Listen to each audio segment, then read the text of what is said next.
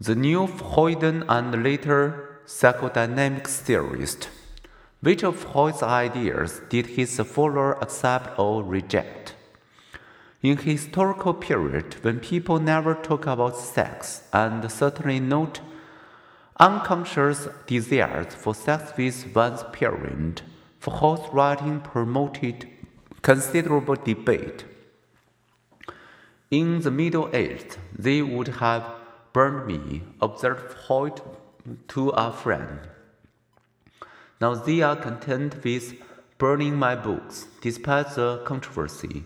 For Freud attracted followers. Several young, ambitious physicians formed an inner circle around their strong-minded leader.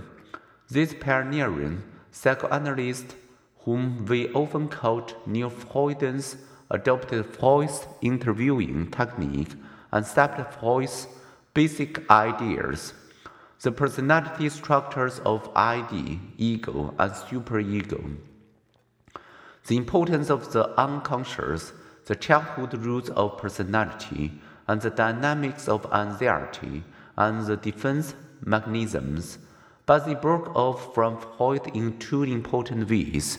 First, they place more emphasis on the unconscious mind's role in interpreting experience and in coping with the environment.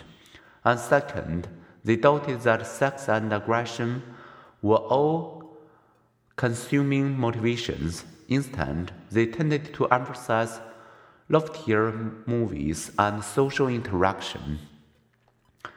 Alfred Adler and Karen Horney, for example, agreed with Freud that childhood is important, but they believed that childhood social no sexual tension are crucial for personality formation.